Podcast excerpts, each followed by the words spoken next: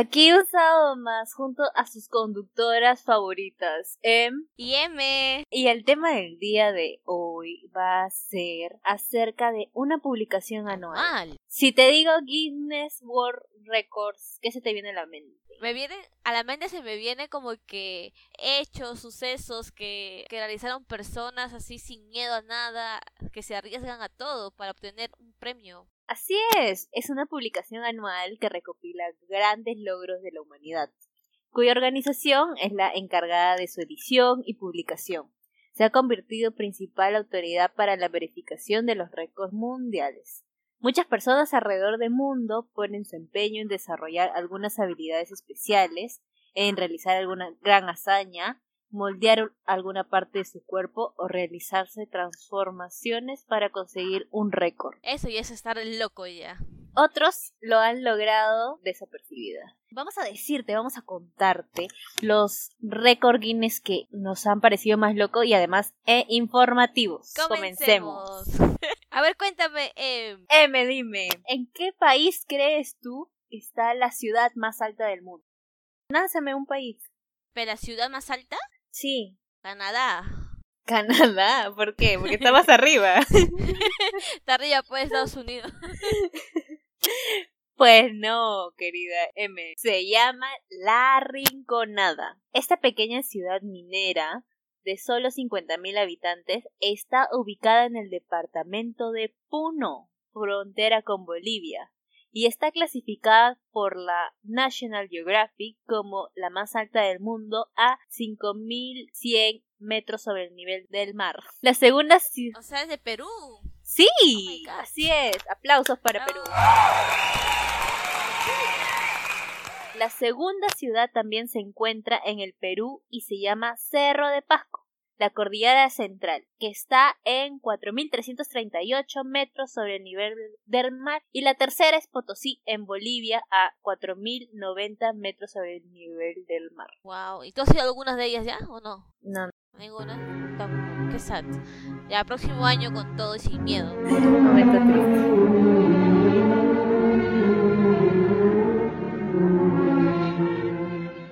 Ahora tú cuéntame. Bueno, un récord Guinness que me llamó la atención y realmente también es, es conocido, hasta cosas que tú también has oído, que te causa, seguro va a causarte ternura, algo que es muy raro para él, pero bueno, es un milagro. qué malo, qué van a decir la gente que no tengo sentimiento, no tengo corazón. Es cierto, es cierto, no tengo corazón. ¿Has escuchado del perro Otto? Claro, el perrito Otto.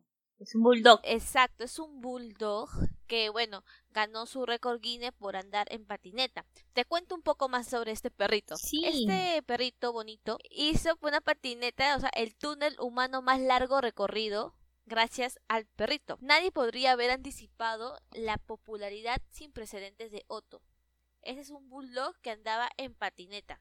Un perrito peruano que logró entrar en el libro de los récords mundiales mientras se celebraba el Día Mundial de Guinness World Records 2015. la carrera de Otto comenzó cuando sus dueños vieron los famosos videos de Tillman, que fue el perro más rápido que andaba en patineta, quien lamentablemente falleció en el 2015. Ellos vieron el talento de Tillman y se inspiraron en obtener su propio bulldog. día cuando sus dueños estaban caminando, ¿no? Y cuando la dueña con Otto estaban jugando juntos, ella vio a su perro andando en la patineta tan rápido hacia ella que tuvo que abrir sus piernas para que él pudiera pasar sin golpearla. Así fue la primera vez que la dueña, Luciana, le motivó la idea de intentar el récord de túnel humano. ¡Ay, qué lindo! Yo sí he visto a Otto, ¿ah? O sea que ahorita Otto está descansando en paz. El can de siete años pudo superar un delicado cuadro de salud con pronóstico reservado porque hasta la fecha no se sabe exactamente de qué falleció, lo tienen realmente muy reservado. Él falleció el año pasado. Tuve la oportunidad de ver a Otto en el malecón con su skate. ¿Con su mismo skate? Sí, con su mismo skate, bien lindo. Y inclusive, o sea, la familia tiene otros bulldogs que es creo la pareja de Otto y sus hijitos y a todos ellos, o sea, toda su descendencia toda la familia también es como que skater. Y estaba no solo él, sino creo que su, era su chica de Otito, y también estaba en skate ahí. Y su amigo, que, o era su hijito, que también estaba montado en skate. O sea, habían tres perritos con skates paseando así de lo más normal. Sí, pues, o sea, dio realmente mucha pena su fallecimiento, ya que eh, llegó a ser un perro muy querido, ¿no? Acá por todos nosotros los peruanos. Y ver su partida realmente, y ya que ni siquiera sabemos exactamente de qué fue, ¿no? Pero bueno, con su patineta y sin mayores problemas en su momento, pasó por debajo de un túnel humano más grande del mundo formado por 30 personas. O sea, fueron por 30 personas y el perrito uh, salió. Bueno, a ver, em, cuéntame otro récord Guinness que consideres así interesante. El rescate más importante de la historia de la humanidad. El rescate.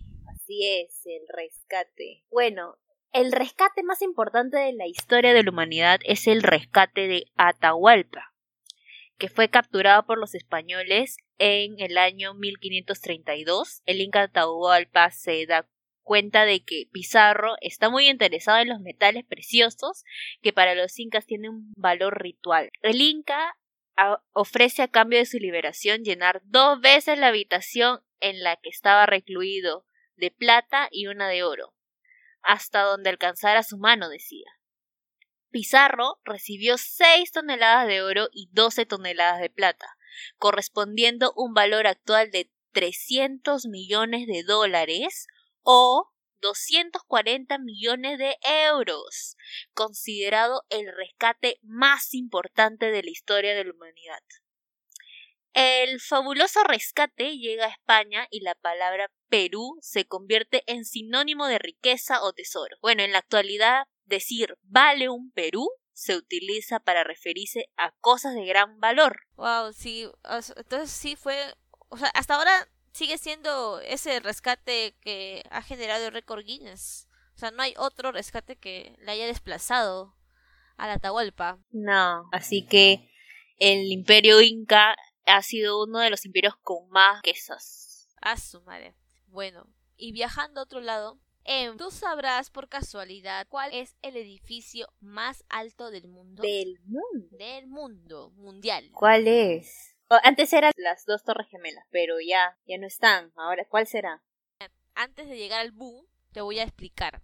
En marzo de 1996, las torres Petronas en Kuala Lumpur, Malasia, sobrepasaron la torre Sears como el edificio de oficinas más alto del mundo con 88 pisos y una altura de 451.9 metros. Más tarde, en el año 2003, el edificio Taiwán Taipei 101 tomó el título con una altura de 508 metros y solo un año después comenzaron la construcción del edificio Burj Khalifa en Dubai. Como Mia Khalifa. A ver, así es que, sí que si es que pronuncio mal, por favor, googleenlo, ahí ya se van a enterar ya.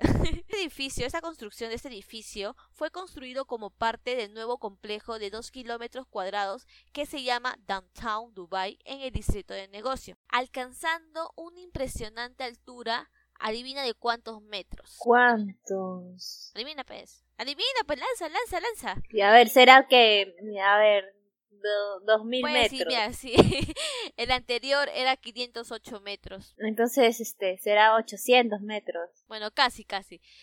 Este edificio alcanzó una impresionante altura de 828 metros. Este nuevo rascacielos sería descrito como una ciudad vertical para convertirse en un icono del mundo moderno. Si ustedes realmente ven la imagen de este edificio, es realmente alta. ¿Irías hasta el último piso? No me imagino. ¿Te atreverías? es que, o sea, se ven las nubes, o sea, no me imagino irme hasta su puntita y oh my god, realmente me daría súper miedo, me da miedo las alturas, ¿ya? Pero mira, alucina, alucina que la construcción comenzó el 21 de septiembre de 2004 con la finalización del exterior en 2009. Cuanto más alto es un edificio, mayores son los efectos del clima, pero el Burj Khalifa de estilo neofuturista se diseñó con una sección transversal en forma de una letra y para reducir el efecto del viento. ¿Ves? Aparte fueron realmente muy inteligentes para ver la forma de cómo es esta cosa, pues. ¿Qué te ríes? Creo que, creo que esta parte entenderían solo los arquitectos, ingenieros civiles, porque yo no entiendo nada transversal. ¿Qué será eso? bueno, como acá los oyentes son de todas las profesiones, yo sé que habrá ahí un ingeniero, un arquitecto que lo va a entender. Bueno, desde Dubai vamos a, a regresar otra vez acá, ya que estamos en el mes de Santa Rosita. Es el evento católico más importante del mundo. ¿En serio? ¿El evento de Santa Rosa es el más, más, más, más? ¿Qué? ¿No? No, no, yo no te he dicho Santa Rosa. A Ah, ya. propósito, que estamos en el mes de Santa Rosa, pero no es Santa Rosita, no, no, no es Santa Rosita. Es otro, otro, otro santito. ¿No se te viene a la mente? ¿Peruano? Pero bueno, pues, peruano. El Señor de los Milagros. Ey, exacto, el Señor de los Milagros, el mes que comes tu turroncito. Uy. Este evento católico se celebra no solo en Lima, pero también en la mayoría de ciudades del país y 70 ciudades en el mundo. El Señor de los Milagros se conoce como también el Cristo de Pachacamilla, el Cristo morado y el Cristo de las Maravillas. También se le atribuyen numerosos milagros y durante todo el mes de octubre se desarrollan varias procesiones en el centro de Lima. ¿Tú has ido a alguna procesión? Claro, de la universidad, por ejemplo, siempre pasaba por ahí este el Señor de los Milagros y la universidad hacía su alfombra, pues teníamos que estar ahí, pues. ¿Tú, Em, has ido alguna vez a una procesión? Eh, yo no he ido al centro de Lima, o sea, a la procesión oficial, por así decirlo, pero por mi casa, ahí está cerca, hay una iglesia que justo se llama el Señor de los Milagros, y ellos tienen su propia imagen, y la imagen recorre por, por mis calles, entonces sí ha pasado frente a mi casa, y hemos hecho alfombra, así todos los vecinos. El siguiente récord es algo un poquito interesante. Un poquito. ¿Te imaginas tú en una ciudad que se reúnan parejas, o bueno, no necesariamente parejas, personas, en que se reúnan para besarse? Claro, aquí tenemos el Parque de los Enamorados, el Parque del Amor ahí. Ahí tú ves puros chicos besando. Ya, pero es para que el amo, pero me refiero... Pero tú sabes, ¿no? Que si alguien te invita al Parque del Amor es porque ahí viene con, con segunda, pues. Ah, el tiempo que no voy al Parque del Amor, a ver si que alguien me está oyendo ahí, a ver si me invita al, al Parque del Amor un ratito para ver. No, estamos con mascarilla, así que ya, ya fue causa. Solamente para ver, para pasear, para pasear nomás.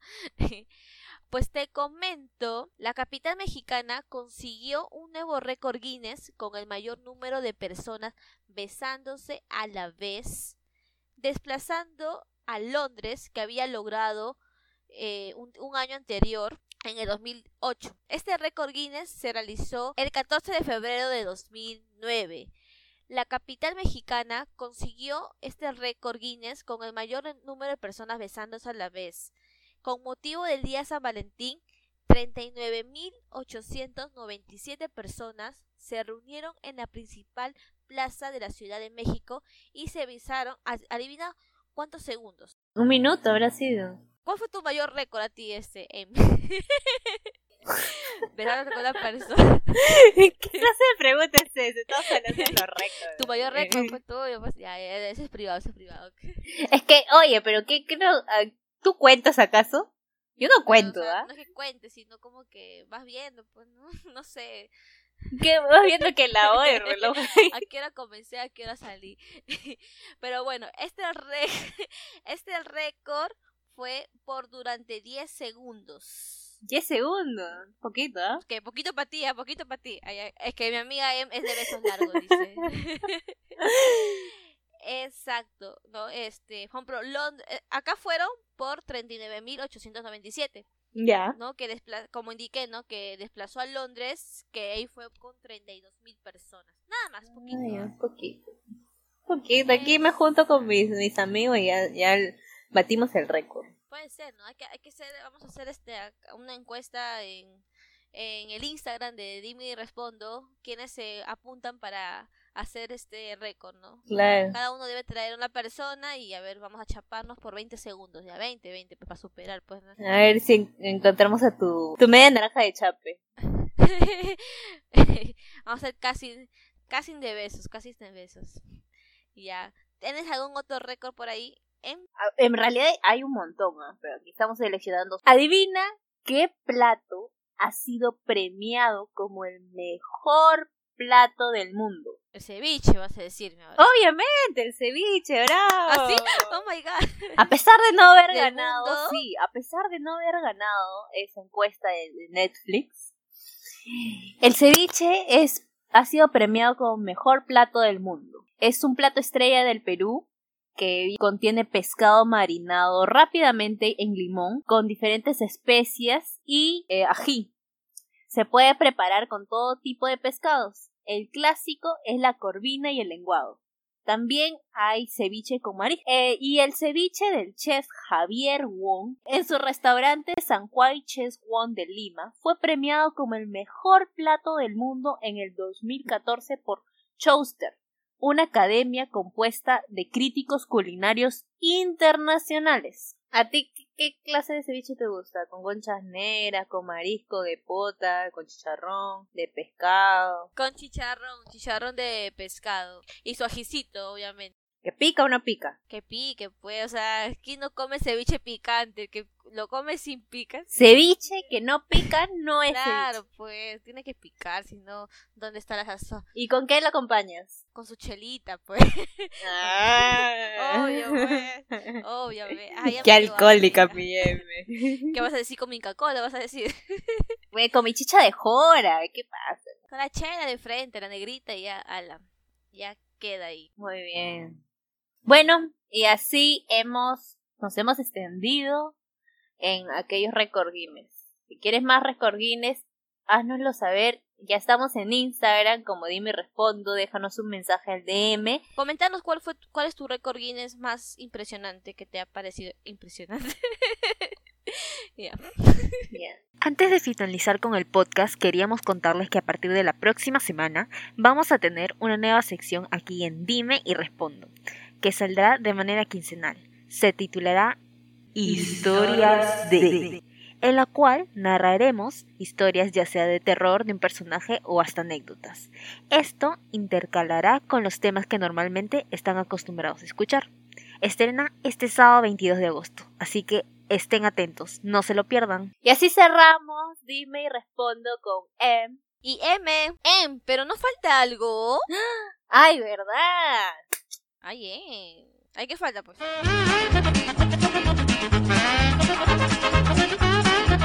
M, ¿tú sabes cómo se dice perro en inglés? Ay, esa es una ofensa. Está bien que tú seas M, pero se dice dog, ¿no? Dog. Muy bien. ¿Y cómo se dice veterinario? Veterinaria. No, se dice doctor. acabar son